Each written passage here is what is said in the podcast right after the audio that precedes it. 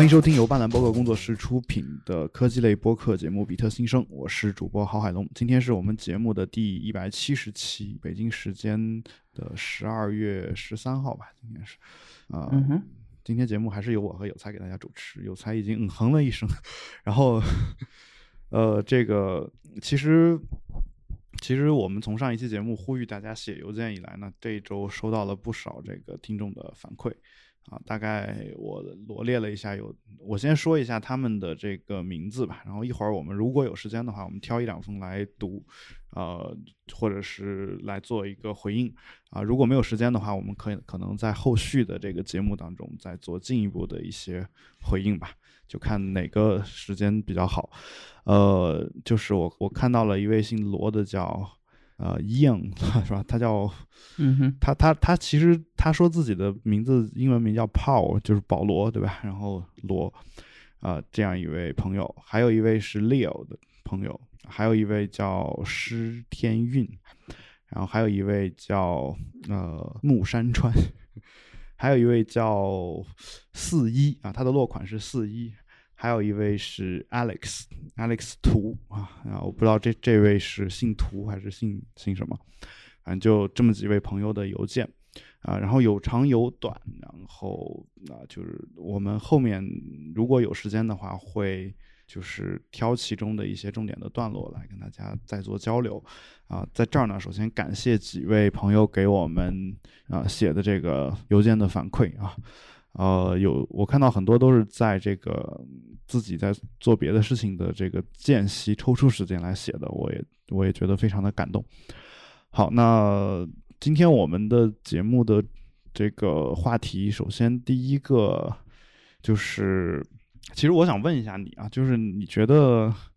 呃，最近这几年苹果的，或者最近一年吧，这苹果的这个设计，你觉得会有一些问题吗？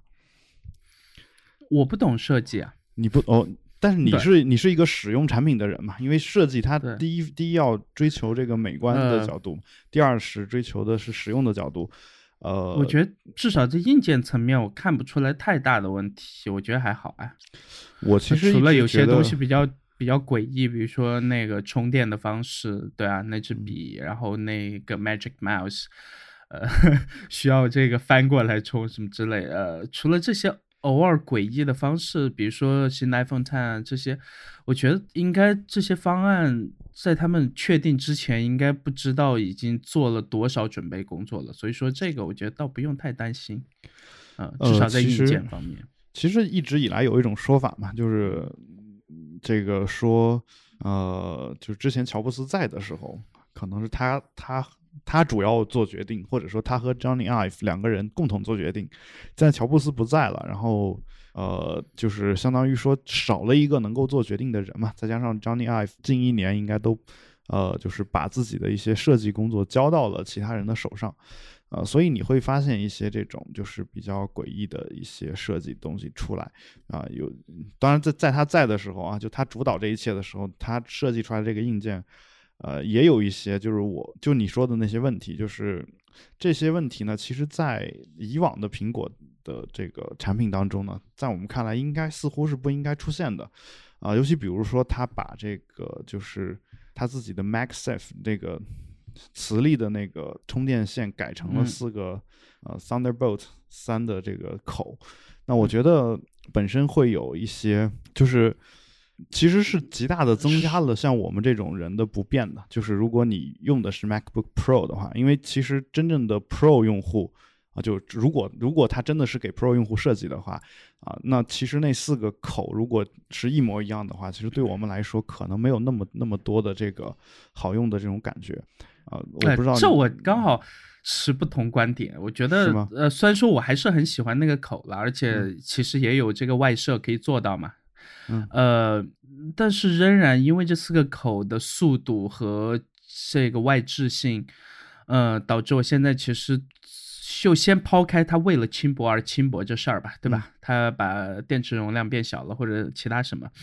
把键盘的手感变得我到现在我都接受不了，但是还行，就还能凑合接受。但这四个接口反而是我觉得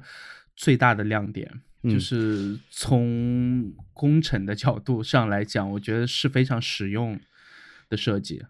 对我，我其实一直这个也是我一直以来的一个感觉嘛，就是为什么这一次 iPhone 升级我没有去购买啊？一方面是因为没钱，另一方面呢，当然就是我我不可能把比特币卖了然后去买这个 iPhone，对吧？这个，嗯，呃，另一方面呢，就是我虽然不缺钱，但是我缺法币嘛，对吧？这个大家能理解，啊，呃，就是。其实另一方面还有一个原因，就是说，其实我发现我跟你有一个很大的不一样的点，就是你会一直以来去追着新东西去看啊，追着新的，无论是软件还是硬件，你会下下来去体验或去尝试。呃，我自己呢，其实是另外一种人，就是我我习惯就是让自己把一个软件用到一个就是纳入到我自己的一个工作流程当中来，然后能够期待它能够长期的去使用。啊，这个时候我就会发现一个问题，就是说，如果我每出一个新软件，我就去尝试一下这个新软件的话，其实原来的那个软件我可能还并没有用到，我觉得比较不错的一个流程。啊，这个时候呢，嗯，就是。其实是会影响到我从事的这个工作的效率的，但是你可能本身就是要做一些这个产品的初期的构想、产品的设计啊，包括一些程序上的一些灵感，或者你你的程序可能要适配最新的硬件，所以你可能需要去买这个硬件。但是对于我来说的话，我可能更多的是需要通过这些程序来处理一些跟编程、跟产品没有关系的其他的一些事情。那这个时候呢，其实对我们来说，可能就是所谓稳定压倒一切。这个时候，你如果一旦形成了你自己的一个非常高效的工作流，呃，理论上讲，就是你迭代的这个频率不应该那么高，不应该那么高。所以呢，呃，这是我的一个感觉。所以就是说，比如说你，你在这个。我们这种普通的电脑用户当中，呃，就是你你买一台电脑拿来用的话，你会发现其实并不是所有的硬件都能够跟得上的。像我们现在工作当中用的频率非常高的一个东西，也许大家都觉得是一个奇迹了，但是确实是这样，就是是这个东西叫 U 盘啊。然后呃，其实很多公司我知道他会把这个东西都放在云端上面啊，但是。我我我这边呢，用 U 盘的频率依然会很高。这个在一些互联网团队或者是一些就是以科技为主的这种公司里面，听上去似乎是难以接受的一件事情啊。但是没有啊，我是天天和团队用啊，啊，好吧，正常。国外也是在处理大数据的时候，不是常常看到那种新闻吗？谷歌会有自己的车去运这个硬盘是吧？啊，一整车的硬盘。对，那那就是说，其实我们如果一直还在用这个东西，比如说我两年前的 U 盘我还能用，我其实没有必要专门买一个这个 Like Thunderbolt 接口的，现在叫雷利接口的这样一个呃这样一个 U 盘出来嘛。所以我要用之前的东西，我就必须得考虑一个兼容性的问题。那这个时候，如果电脑上没有这个口，那我其实就得再专门的去买一个外接的这个一分多的这种接口的这样一个硬件设备，它其实无形当中增加了我们的一个麻烦。啊，然后也增加了说，我万一忘了带这个东西啊，然后即使想考一个东西没有办法考的这样一种窘境吧，对吧？所以呃，这是关于硬件方面。那软件方面也有，就比如说呃，前两天刚发布了一个新的软件，这个软件也是被誉为是特别像原生软件的一个软件，叫。Pixelmator Pro 是吧？就是前一段时间吧。嗯。然后这个软件呢，我其实也也刚刚就是没有忍住购买了。然后购买了之后呢，原本以为我买了就放那儿吃灰啊，因为它的上一代就我基本上是吃灰的啊。但是嗯，我就在昨天就马上用了一下啊，然后发现它极大的提高了我的制作幻灯片里面配图的一些效率啊。因为因为这一代确实是好用，就尤其是比如说我。我在墙，我拍一个照片，然后这个照片呢是墙上贴的一个东西，但是下面有一把椅子，椅子上堆了一些 乱七八糟的东西。呃，如果是之前的话，我必须得把这个椅子搬开，然后就正常的照这个墙上的这一张这一张就贴的这个海报嘛，照贴，然后这样的话才能保证我的这个画面的纯净。但是我刚我就昨天的时候呢，我就没有去这样干，我就直接拍啊，拍完之后直接传到电脑上，然后电脑上。大概花了两秒钟时间，用 Pixelmator 直接把下面那个椅子就给消除掉了。你感觉就是拍在墙上贴的一张招贴画啊，然后没有任何的这个，就你你没有你根本看不出来它原来那下面会放一个别的东西。那我觉得呃，像这种就是能够瞬间能够解决这个问题的这种做法，那我觉得呃是就是对我对我的工作效率是能够极大提高的。但是我我想说的是什么呢？我想说的是这个软件之所以我之前犹豫，之所以吃灰。主要的原因是我自己并不是一个职业的设计人员，所以我自己做的很多图，如果是我自己做的，那我可能用 Sketch 这种软件就搞定了啊。如果不是我自己做的，那我可能也就是在网上直接搜一张图片啊，或者还有一种情况就是会有设计师来给我图片。那这个时候就有一个问题，如果设计师给你的是最终的定稿，那还则罢了；但如果不是最终的定稿的话，一般有两种情况，一种呢就给你一个 AI。AI 格式的图片，一种呢就给你一个呃 PSD 文件啊，就反正一个是 Photoshop，一个是 Illustrator 这两个东西的一个软件，呃，这两个软件的一个格式。那这个时候呢，你会发现，其实我用手上用的这个作图软件是没有办法把它打开的。这个时候就陷入了一种尴尬，因为这个由于我国的早年间的这个盗版现象比较严重。以至于 PS 这个原文件和 Word 的 Doc 原文件已经成了一个事实上的一个标准，啊，甚至苹果苹果公司在给我们发这个要求我们提交一张这个比特新生的宣传的大图的时候。他给的模板也只有 PSD 文件，他不会给你一个这个呃其他的像 Pixelmator 这种文件。我也跟他们沟通过啊，他们表示虚心接受我们的意见，但是好像也没有下文 啊。但是呃，就有有这样的一个情况存在。那你会发现一个很尴尬的一个事情，就是作为一个非专业的设计人员啊，如果我没有办法强迫我身边跟我合作的专业设计人员都用这个 Pixelmator 这个东西去设计东西的话。那我其实呃用到它的场合还是非常的有限。那我我说这个的原因是什么呢？我我其实想说的是，其实对于对于哪怕是说像我这样的用户，我不敢说就是我算是特别专业的这种人，但是在我周围看来。呃，我用电脑的频率也好，用用电脑的一个深度也好，我觉得我是够资格说，我算是一个 MacBook Pro 的那个所谓的 Pro 用户的啊。如果我都不算的话，那这个电脑的销量应该是非常非常低的才对，对吧？然后，呃，是这样的一个情况的话，那我我就会发现，其实我生活当中要要用这个电脑来工作，我需要和我对接的其他的人，就是跟他们要做很多很多的妥协。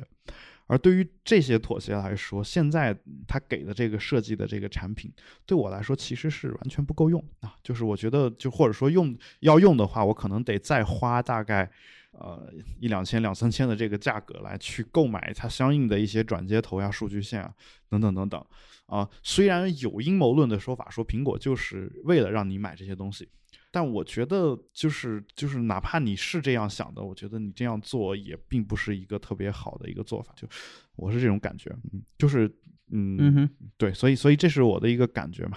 那为什么提到这些东西呢？是因为这个说 Johnny Ive 现在又开始重新回到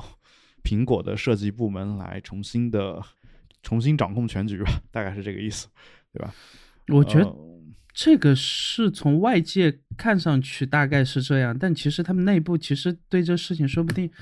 就没有是没有任何的想法呢，因为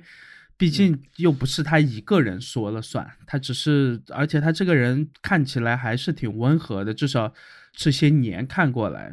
他自己的整个的设计流程也一直团队成员一直。呃，换的不多嘛，所以说说明在他手下干活还不错。对，所以然后你你能理解，就是应该是整个团队的团队的最后的决定和他一个人关系，我觉得都不一定特别大。我的意思是什么呢？我的意思就是，其实我当然我其实是想借着这个话题来，借着这个事儿来说一下这个设计的问题。但其实你你和我之前其实一直也在讨论嘛，讨论过一些这个很多公司显而易见的那种错误的决策，在别人看来发现这个团队可能脑子就有病，但其实你你完全可以套用你刚才的一个解释，说其实他们在内部的时候肯定是要么就没有太多的想这个事儿，要么就是也是经过认真细致的讨论的反复的实验，最终得出的一个结论。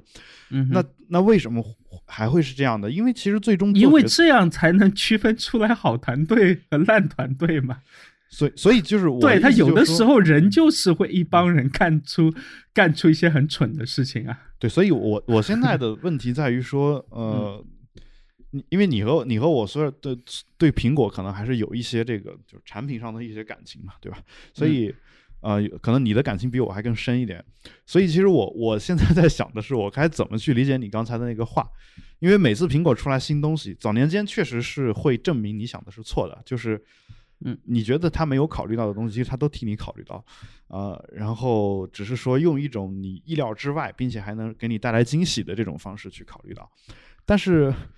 近两年的感觉就是说，我们其实也试图用这种方式来给苹果洗地，或者说来替苹果说话。看产品还是我觉得，至少在这个 Mac 这边，他们这些年做的错误决定，我觉得确实不少。但是在 iPhone 那边，比如说今年的 iPhone Ten，你觉得刘海是个问题吗？这不是啊，呃。Face ID 特别好，手势特别好，就是之前我所有的疑虑，在我是用了一段时间以后，全部所以你真的买了，就是会有测试机嘛？啊，好，对，但但我自己私下里，因为还是有点窄，就我不太喜欢这个所谓的十八比九的这个分辨，然后我打字的时候会有点捉襟见肘，然后除此之外，其实差不多是二比一的一个屏。呃，还不太一样，它还是偏长一点，对，它还是偏长一点。所以说，除除此之外，我对这台手机完全找不出来任何的可以挑剔的点。呃，边框特别好，然后至少我视觉效果特别好，然后非常顺滑，就摸起来像一块温玉一样。摄像头特别好，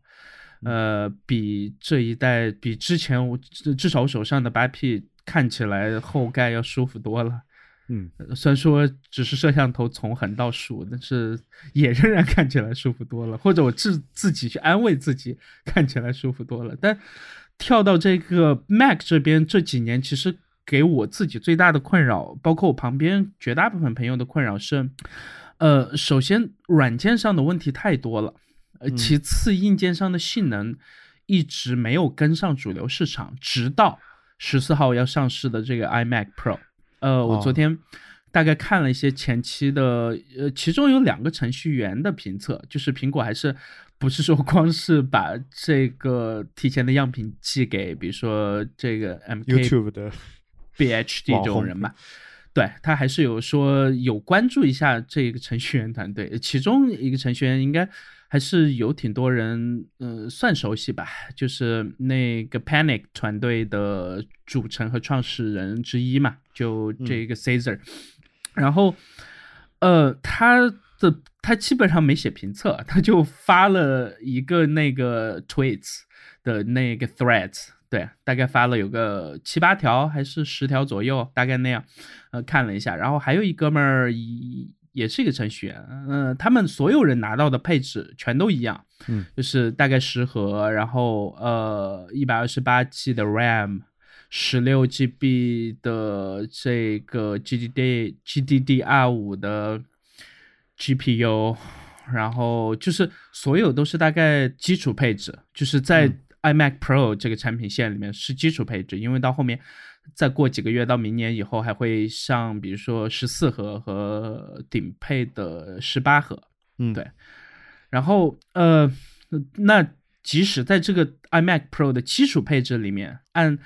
所有的 YouTuber 在做视频后期和这几个程序员做跑这个 Xcode 项目的这个编译的时候，速度已经比前一代的那个 Mac Pro 的这个垃圾桶的顶配。对，就是拿这个基础配置和之前的顶配去比，已经快了百分之五十以上。嗯，就就起步已经快了百分之五十，然后和十五寸的我这台那个 MacBook Pro 顶配快了大概三倍以上。嗯，就不管从时间还是跑分上，所以说。之前的问题，我一直觉得是是软件是很大一部分问题，但其实更多的不满是来自我们这些专业用户，觉得它的硬件确实太慢了。就是当你每次开始怀疑 自己看回这个 PC 市场，你会觉得，妈的，我花一半左右的钱能买到比你的配置至少在这个 paper 上的绝对跑分的这个数值要快一两倍的产品，那我为什么要来花钱买你一个更弱的产品？因为苹果之前的产品从来都不是这样的，至少在这个老乔在的时候，所有产品至少都是跟上同代的，甚至在很多时候其实是超越同代的，对吧？嗯。那直到今年，那 iMac Pro 这一块至少在绝大部分核心的核心的硬件数据上面是跟上了，这个是符合我对这款产品的认知的。呃，其实也包括很多人说不要问、不要看 iPhone 和 iPad 的这个配置什么之类，但苹果其实一直是很讲究硬件配置的这样一个公司嘛。你去看它的跑分，你去看它的。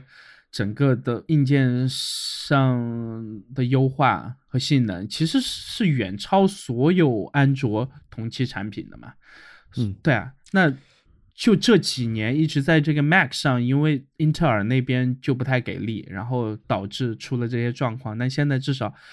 呃，就彻底想清楚了嘛？那在一个就就是在很多时候，运算能力上，GPU 的重要性是要超过这个 CPU。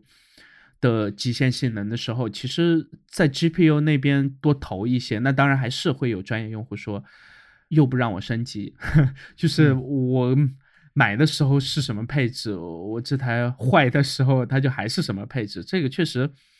呃，对习惯了 PC 那边，包括之前的老款的这个 Mac Pro 的可升级式的那些人，仍然会有很多不爽。但是，嗯，我看完极限性能的时候，我觉得。我自己还是挺想要的，而且屏幕也有挺大升级的嘛。对，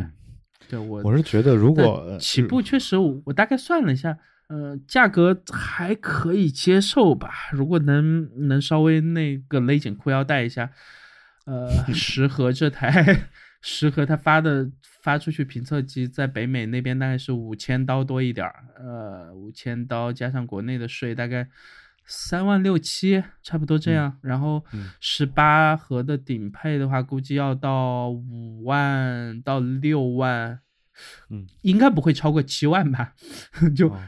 就配到两 TB 的，大概比现在市面上最快的，就我这台已经是这台出来之前最快的这个 SSD 了。所以是一个比特币一台电脑。这差不多，差不多，差不多能用一台比特币来买吧？我觉得，对，现在是十万确实。OK，那应该还有点剩下的钱，或者说一个比特币买两台差不多。呃，两台，两台中配，中配，对，应该可以，是可以的。两台十四核的应该问题不大，我猜。嗯，十四核的也应该够了，主要是。呃，我看到有人在用这个跑了一些这个 V 二的这个项目，就是苹果在这方面好像确实如他在这个发布会上所展示的，这台的设计的初衷其实。呃，像他们自己团队的这些高层出来接受采访的时候，其实就是为了一个很单纯的这个 Pro 用户的出发点来设计的这样一款东西，就是完全不考虑所有其他任何普通的用户，我起步就直接上到五千多刀，然后其实五千刀这个配置，即使在北美，应该也不是很多人愿意去花这个钱买嘛，对啊。就确实还是挺贵的，但是你仍然你去看看竞争对手，比如说这个戴尔的工作站之类的东西，还没有那台那么优秀的五 K 的屏幕的前提下，仍然能卖到人民币大概快三万呢。嗯，而且软硬件的搭配不不一定比它更差，但应该不会更好，至少在我自己 现有的体验下，它那个叫什么 Precision 还是什么。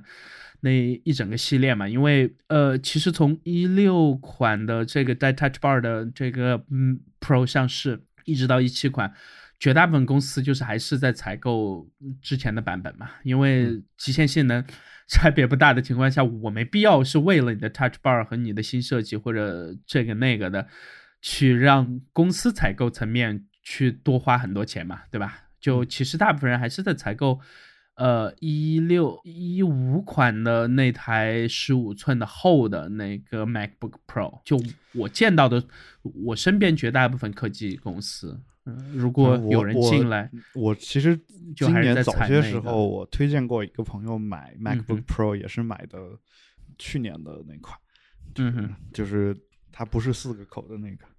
对，然后对，OK，反反正我现在用的也差不多是那一款，所以我觉得一切都还好。不过说到这个 iMac Pro 这个东西，其实我这次去杭州嘛，跟我们的友好团队烧蛋工烧蛋工作室的朋友们啊，一起这个现场给他们 debug，现场给他们提供这个呃产品意见反馈啊。结果这两个问题他们当场都没有没有找到这个问题出在什么地方，最后他们都。都表示让我直接加入他们的 test flight 那个，嗯哼，呃小组，然后呃我直接就用用他们的测试版啊，然后测试版他直接把这个问题给我消除掉啊，大概是做了这么一件事儿，嗯，然后我们在这个畅谈这些事情的时候呢，也聊到一个比较有意思的事儿，就是下一代 iPhone 应该叫什么？就是就是你。嗯，现在不是 iPhone 八完了，直接是十嘛？八和十相当于是差不多同时推出来的，对吧？嗯，那下一代它应该叫什么？就十一呀。十一，它是用罗马数字呢，是用阿拉伯数字？呃，阿拉伯数字。阿拉伯数字。对，所以就十一。那为什么 iOS 可以用十一，但是 iPhone 就不能用十一呢？对吧？不是啊，就是因为因为它中间把九给跳过去了。那跳过就跳过了呀。对，所以对啊，就跟中国这商家跳过四的时候，永远就跟四不存在一样嘛。对对啊，但是我们可能我们我们还在考虑一个问题啊，就是它有没有可能出一个像啊 iPhone Pro 这种？会啊会啊，或者还会有没有可能会？我觉得就是使之后 iPhone 就跟 Mac 一样，我每我就就叫 iPhone，然后每每一年出的就缀当年的年份，对吧？那这之前在 iPad 上实验过，并不成功。对，所以说我觉得还是会加数字，但是我觉得还是价格有上探的空间嘛。就是现在只要还能赚钱，或者能多赚钱，能去探一下这个品牌溢价的这个边际，我觉得 Tim Cook 就不会放过的。嗯，对，好吧，这个而且。毕竟今年是头一年试水这个 OLED 屏幕嘛，可能以后能用这块屏幕做更多事情也不一定呢，对吧？对，前两天因为看到一个这个又是一个新闻，说又又提到了这个苹果又把这个指纹全屏幕的指纹识别技术，嗯，没用的，这这东西他们自己，我觉得这个会用在其他设备上不一定，但绝对不会再用在。呃，iPhone 这种设备上，因为用 Face ID 就是一种更先进的方式，这个我我特别确认，就是不管从安全性还是实用性角度，因为我冬天的时候，我手我我就是大部分时候用 Touch ID 的时候完全没办法解锁，因为我手汗是非常多的。所以说，我在这种时候就会想，妈的，我为什么没有换碳？就是对，因为我大部分时候整个 Touch ID 是直接彻底作废的。我觉得，嗯，就是没有用。每年 iPhone 或者 iPad 或者是 Mac 有更新的时候，你一般是两个选择，嗯，就是一个是你你选择更新，嗯，然后会告诉我们这是有史以来你用到的最好的一台设备，嗯哼。呃，然后当然不能保证过两个月你不会吐槽，对吧？然后呃，还有一种就是你没有去更更换这个设备，然后基本上你的态度就是后悔为什么没有去更换。呃，但是我用的已经是除了 Ten 以外，它也是今年更新的最新款嘛。对啊，所以就是每年，但它也没用，就是两个月的你光最新没用，你要买最贵，对吧？得买顶配，所有的都买顶配。对，嗯，包括路由器也得买顶。嗯，路由器它已经彻底放弃了嘛？啊，今天有一个固件升级，AirPod。呃，对我看到，但是也就是聊胜于无嘛，反正已经彻底放弃了。呃，对，然后苹果刚收了这个 Shazam，呃，Shazam，OK。对，我不知道该该该怎么去分析这件事情，但。我觉得这件事情后面具体金额，不管在外面看到的是什么金额，其实都不重要了。反正，呃，整件事情我觉得有点诡异，因为之前其实从这个 Siri 里面用的服务一直是用的他们家的数据库嘛，因为苹果其实从有 Siri 那天一直就能做这个基本的歌曲和音乐识别，对吧？那整个的数据和算法其实全都从这家公司来的，而且只签了他们家，呃，这些年一直在用，也一直在给他们家钱。但是如果只是为了 Siri 的话，我觉得就根本就没必要收购啊，就是对吧？你反正。也一直在用你的，然后其他厂商也一直在用你的，那大家都用你的，你的数据库因为兼容并包，其实会比我直接那个买进来以后，你的数据可能会更全，因为现在他买进去以后，苹果应该不会让他独立运营，按苹果之前的品性，对吧？嗯，苹果到目前为止买的所有公司，在我印象里，呃，只有一家是到目前为止还让他有独立运营的，但仍然。呃，还是全资控股嘛，就是这个 file 呃叫什么 file file file maker 是吧？这家 file maker 对，就是呃那个那个这个做软件的是 film maker 我不知道 file maker 吧，就是一个专门做这个呃叫什么数据库控制。呃，这一类的很专业级别的，或者这个 database 这一类的东西嘛 beats 算是算是独立，Bits 当然不算啊，也不当然不算，当当然不算 beats beats 其实你就看你就看整个的这个销售状况和整个的这个制造什么，其实都是和苹果自己的产品线融在一起的嘛。嗯，对啊，包括用这个 W One 的这个芯片，对吧？等等一些事情，呃，包括他们自己做这个返校季的时候送的全都是 Beats 啊，嗯，对吧？对，就跟就跟这个不要钱一样，嗯，对。然后 Shazam 这家，嗯，有一点。我觉得我能想到的一点是，目前嗯能看到的分析里面很少去提到的，就是它其实是它的核心技术里面有一点数据库，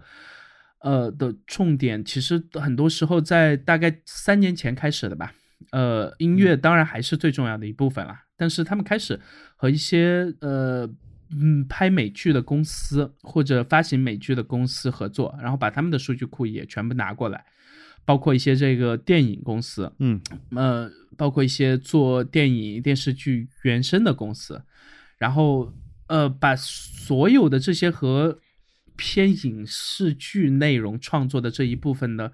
东西全部给拿过来，然后融入他们的音乐，去识别电影里面的原声，去识别电影里面的对话，或者是电视剧里面的对话，能直接识别到具体你在看的是哪一集。具体是哪个主人公在讲这句话？这个是我觉得苹果收他们的最主要的原因之一。这次，因为那所以，我我觉得他们手上有具体的数据，就直接能知道大家喜欢看什么剧啊，而且能知道对什么情节感兴趣。而苹果现在就是想在这方面去这个发力嘛，至少在目前透露出来的数据，之前不是又呃找导演投钱各种，然后。我我觉得应该是一个，因为数据在别人手上总是很不爽嘛，对吧？那你可能有些数据你可以问这个 Netflix 要，或者问 Amazon 那边要，但是就是还是有点那种被人掐着脖子的感觉，因为这个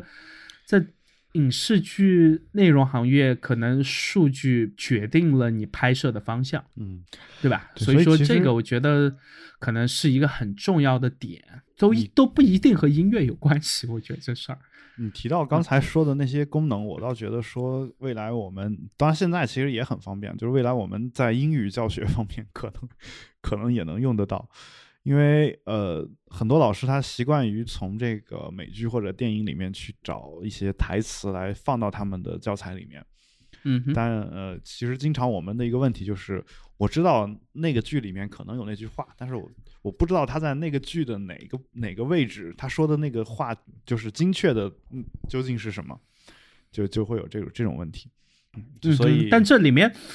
呃，对，其实你说这个功能，包括那个人人影视，包括国内一些其他的之前的第三方的字幕团队推出的 App，呃，都尝试有做过这一类东西嘛，就是直接拿美剧里面的对话来教人学嘛。但是，呃。呃，整件事情我觉得透露出来一个很好玩的点，就是呃，苹果在所有公共场合，包括自己发布会上透露出来，都是我我不愿意去采集用户的信息，嗯，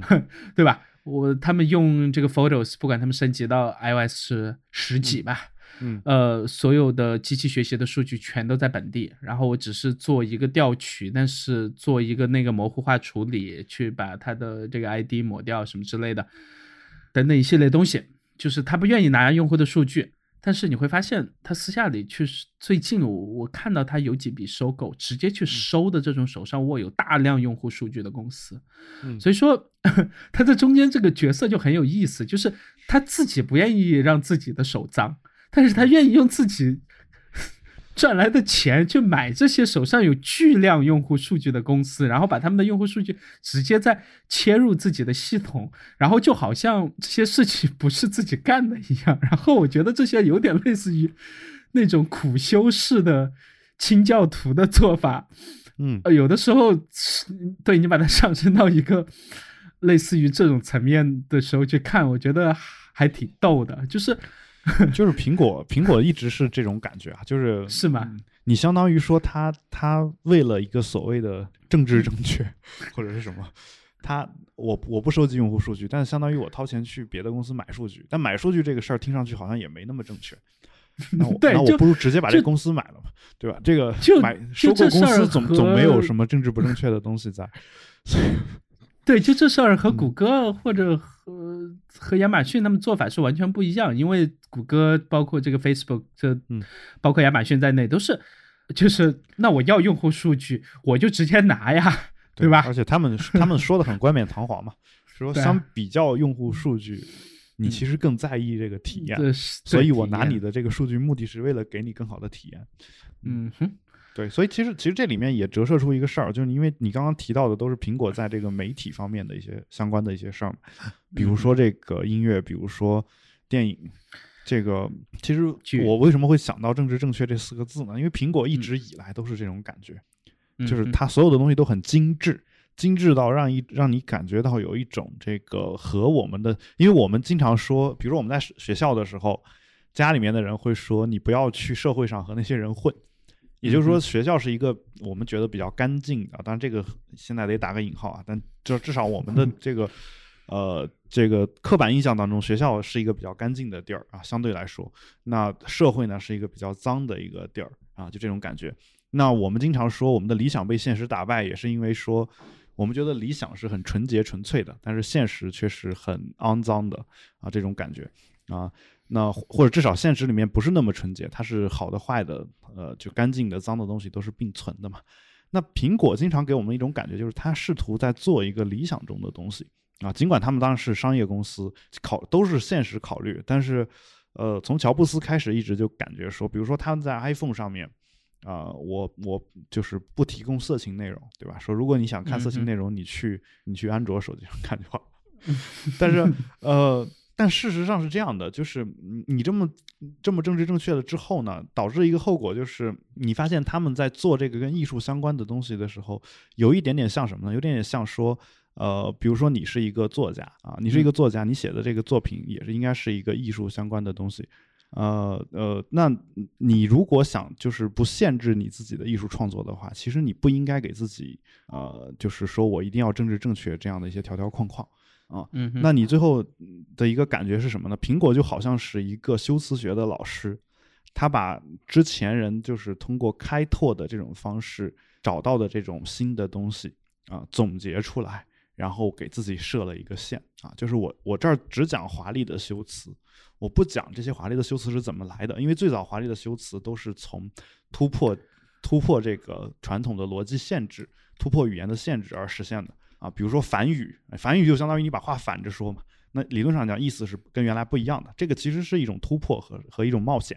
那苹果的感觉就是说啊，之前有的这种东西，反语有了啊，或者说比喻有了，那这些修辞都有了，那我就总结一下，我当成一个修辞学的老师。但是我我并不去想说这些东西究竟是怎么来的啊，就包括数据也是，我不想这个数据是怎么来的，反正现在有数据了，我把它给拿过来。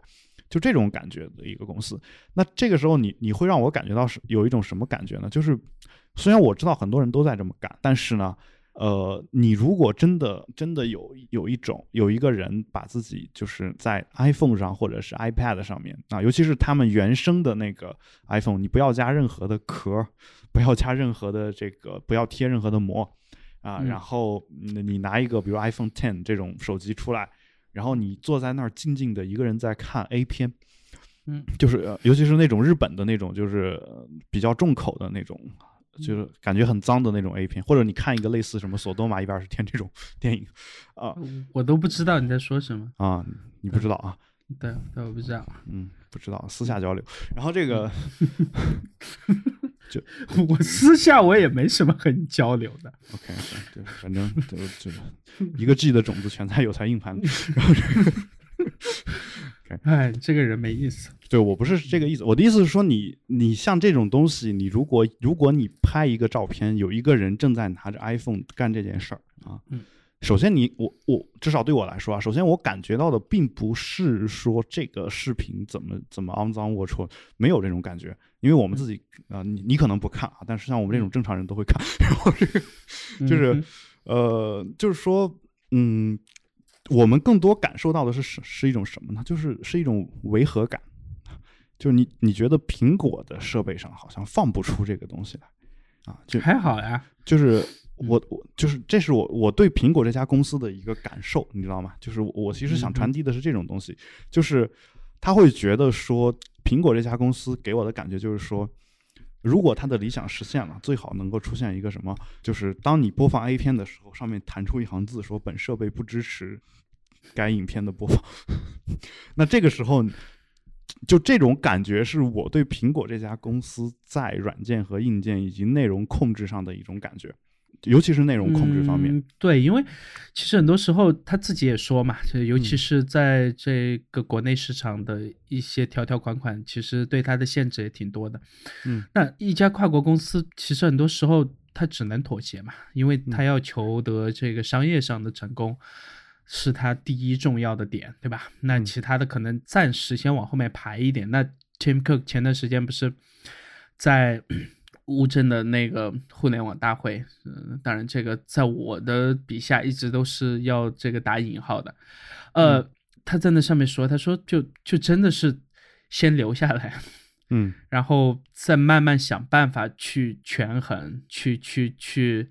和去和这边的政府去去推进一些事情，当然他就是有些话也不能说的太明确，但是后面慢慢去想，我其实还是挺赞同的。就是他如果真的走了，再回到之前只能买水货 iPhone，然后只能所有人都要去买这个 gift card 才能用国外的 App Store，然后很多时候也下载不了 App 的那个程度，那个真的会。会更好吗？对吧？我我其实想的不是更好更坏的问题。嗯哼，这里面的问题在于说，你你在他不说这番话之前，难道不知道他会这么说这番话吗？我知道，但是仍然他在这样的场合还愿意去说出来，而且而且他采取的并不是旁观者的角度，他是真的在参与。就是其实他没必要来这种场合，对吧？呃，这个我不同意啊，就是，嗯哼，这个可能有时候不是必要不必要的问题，这个可能也是在践行他说的那些话，嗯哼，就是你你作为跨国公司的老板，然后有这么个会，你来不来吧？基本上是这种感觉，就是就是他整个的感觉给我是，他是作为一个尝试去推进一些事情或者去改变一些事情的这样一个参与者，而不是一个旁观者，这种角色会让我觉得，呃，还挺有希望的。就是你伤心的，就是说，嗯，这种希望没有跳出你一开始的希望，就是你其实，在他说这番话之前，你就知道他是要这么说的。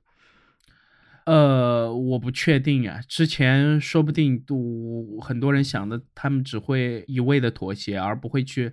做任何改变嘛，对吧？嗯。但其实他在上面还说了一句，他说，就是，OK。已经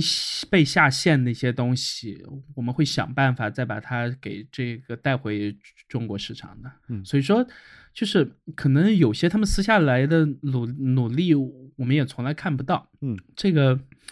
呃，他们就是一家这样的公司嘛，就是反正做了一些事情，呃，大部分时候愿意在发布会上说的，已经是他们能说的最多的了。然后不愿意说的呢，如果以后在若干年后，如果能在一些书里面有些采访或者什么之类能透露，也已经是极限了。所以说，其实很多事情，比如说，呃，我之前知道一个细节啊，那当然可以在节目里面拿出来聊一下了。嗯，这事情已经有过去好几年了，应该。呃，是在哪上面看到的？我忘了。呃，应该不是知乎吧？呃，是在，呃，就一个之前的在苹果公司工作的人员写的这样一段，就说之前为了在中国能首发，然后能解决掉这边的整个的和这个工信部的入网，然后要包括检测。嗯，这一系列的问题，对吧？他们直接就 在北京那个工信部那个总部大楼旁边租了个房，然后自己把那房重新装修了一遍，因为他们怕把那个样机送过去，至少这个新产品的样机送过去，你知道的，在国内工信部有很大几率全都会提前被这个泄露，对吧？嗯，那他们又不太想被泄露，又想在中间去找平衡点，就在那旁边租了个房，然后重新装修，装修的一尘不染。然后去请工信部的人过来，在他们这个空间里开着监视器，在他们这空间里面爱怎么检测怎么检测，但是不能把机器带出房间，嗯，呃，也不能拍照，但可以用工信部自己带的那些专业的设备检测，只要在这个空间里。所以说，其实有些事情是很简单粗暴的。再比如说，呃，他们在贵州那边的这个发电。就为了去给自己的这个 iCloud 或者说一些其他方面的这个运营，呃，和语音相关的事情去这个供电嘛，对吧？那嗯，在之前的采访里面可以做到，就直接去种树，就是去就在种树的那些人真的是苹果的员工，嗯，就是他们是就是苹果公司出面直接和这些人签合同，然后会会按苹果公司的那个很高标准的那一套。的福利体系来，而不是说专门去雇一个外包团队，因为他们觉得外包团队种的东西达不到他们要的那个标准。然后，呃，之前不是所有 iPhone、iPad 什么之类的包装都是直接找第三方做的嘛？然后后来也不太满意，后面也是自己去种树。呃，在这个美国种，在中国种，在反正需要大流量的包装的地方，全部都是自己种，然后绝大部分时候都是自给自足。用自己种的树，然后自己砍掉，然后来做完包装以后，再把那些树再种回来，完全 自产自销。就是很多时候，他们深入到一个他们自己的供应链的环节的那个方式是非常之简单粗暴的，就是你完全 想象不到一家科技公司，妈的，他为什么要去种树？但是这就是他们处理方式就。处理事情的一种这个方式，就是用最简单粗暴的方式去这个介入，那可能需要妥协和迂回的时候，再往旁边多去绕几步。但我现在还是对这家公司慢慢，至少在这方面的事情上还是挺有信心的。就他们可能有一天迂回的时候，会用自己的方式，对吧？比如说之前呃那些这个 VPN 下架的时候。就在同一天，在那样一个很敏感或者很奇怪的时间点，哎，他说我把那个 test flights 的 这个申请人数的上限从之前的大概一千人还是多少，对吧？以下提到了多少人来着？后面是上万人还是多少来着？好像是一万吧。我我我不是我我我现在的感觉是，你现在对他的态度好像完全跟之前是不一样。对，因为你慢慢去看这些公司。就就他他做事情是有一条主线的，就在确保自己作为商业公司的成功的前提下，他仍然还是有一些不是这样大体量的商业公司愿意去操作的事儿，而且他一直在参与嘛。那至少在参与这个过程，呃，国内很多公司甚至就除了妥协，已经是完全不参与了。他们除了妥协。我觉得就是你你提到的这几件事儿是，嗯，就是是独立的，就是是独立的，是独立的。就是比如说你你说为了包装而种树这件事儿，这个是一个正常的市场它就可以出现的一个情况。就比如说，嗯，中中国之所以森林面积减少，主要原因就是因为政府要控制，就是说这个森林不是我们个人的资产，而是政府的资产。那导致一个问题就是说，如果我是一个造纸厂的这个老板，那我我可能有时候去要这个树的时候是需要政府的一个批文的，啊，那这个政府这个森林除了给我带来经济利益之外，政府其实嗯自己它并不通过这个森林的产出直接获益。那我我的感觉就是，呃，你像美国为什么一抵制这个过年的信用卡、信用卡这个贺年卡或者是圣诞卡，呃，纸质圣诞卡，它的森林面积反而会降低呢？是因为很多森林就是因为私人拥有的，然后如果你这个纸的造纸的这个需求高的话，他们就会更多的去种树。啊，就是说这个应该是一个美国正非常正常的一个实践。我我个人不觉得要把它拔高到一个你所谓的呃大爱的这种高度啊。就是我我的感觉是这样的，就是从从我一个右派的人的感觉，我觉得对，当然就是这样的。站在商业公司角度，他做任何事情都可以把它看成是商业，但是并没有其他和他同量级的商业公司在做这类事情，并没有。我的感觉是，他相当于他把这个业务线伸展到上游的公司去了嘛，就或者下游的公司。就是你你 Google 可能不做这个事儿啊，但是当然他做不做我不知道啊，他可能不做，但是他收购他他要包装这个东西的时候，他肯定是要跟一些生产包装纸盒的公司合作的。那这些公司就有可能做，这些公司如果不做的话，它的这个东西是跟一些森林的主人买的嘛？那他他就有可能那个森林的主人是会做这个事儿的。你就是你相当于相当于苹果，它是从上游到下游的这个产业链整个的一个垄断而已。这这是我的一个感觉啊。但你说库呃蒂姆库克那几句话对不对呢？我也我也觉得他说的对，而且他确实。那些话说完了，我觉得也能够部分的解释整整件事情吧。但是我我的感觉就还是那个，就是其实这个事儿难受的并不是苹果，难受的是我们。就是苹果它作为一家，我觉得苹果在整个决策里面还是挺难受的。外国的商业公司其实，它是有办法说这些话的，但是我们没有办法，我们没有办法说。啊，我们是但。我们其实为什么没有办法？如果大家都是一个主体的话，其实国内的商商业公司仍然可以有一些事情可以做，但我没见国内有任何商业公司尝试在这方面，除了妥协以外，我没见到他们做任何事情。呃，我必须这么说啊，这件事儿的没办法和我没办法在节目里谈这件事情是一样的。OK，就因为。背后是有一些有一些就是我可以解释得通的理由的，但这些理由我一旦谈了，嗯，可能我们节目也就没了，就就这么一个这么一个关系，就是，所以所以所以可可能需要大家私底下再去想一想啊，因为嗯，其实我我我周围有很多的案例啊，但这个案例我我真的是没有办法在节目里面说，就是这个。以后私底下跟有才可以聊，或者说我们的听众，我们在线下聚会的时候，我们可以聊一聊。但是，呃，节目里面我还是不说了。那今天我们的这个节目差不多也就得到这儿了。我看，哇，就用一个那么丧的 这个来结尾，好吧？啊，没有问题啊。啊，然后就是哦，对，最近我去了趟杭州，可以说一下，这个杭州，杭州那边给我的感觉特别好。然后，然后，嗯。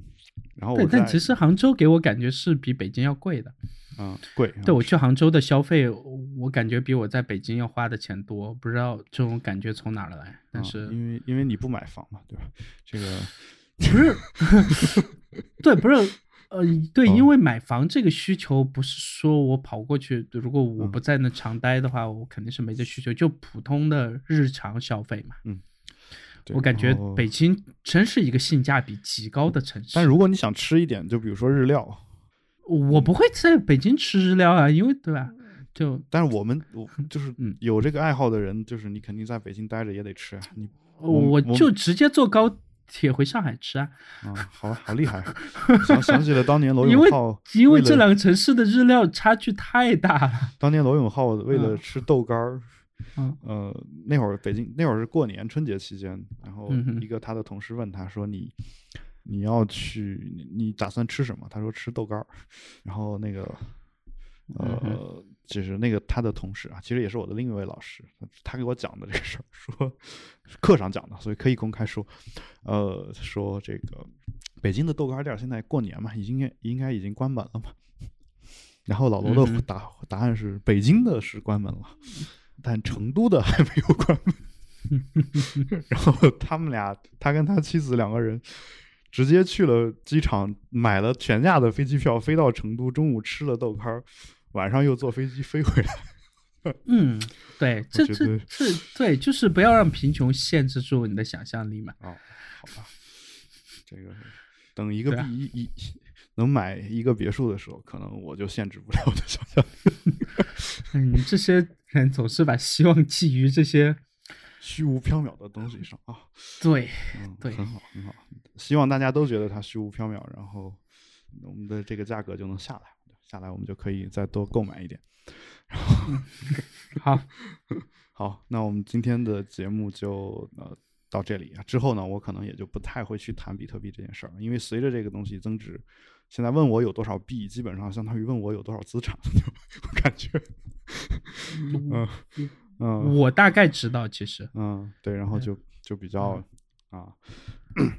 就是相当于已经慢慢的，因为原来如果一毛钱一个的时候，这个东西相当于就根本不算你隐私嘛，就相当于我兜里揣着二十块钱这种感觉，但是但是等它的涨到一定额度的时候，你感觉。呃，我前两天的资产增值要超过我过去好几年的收入，这个，对这 个，有一天有就那个亚马逊大概一个月涨一百多刀、两百刀的时候，我也有那种怀疑人生感觉，就坐在家里，我感觉我啥也没干，对，然后就坐家里，然后突然突然看着数字，才意识到自己突然多赚了好几十万的时候，你你觉得好像不是就是。你完全不知道我为什么要在写代码，或者再去给别人打工，对，或者在干嘛，就是会有这种临时。但是在那个安静下来以后，你会发现其实都不重要嘛，就是还是自己怎么按自己的那个节奏走，其实是最重要的，对吧？还是世界和平是最重要。然后，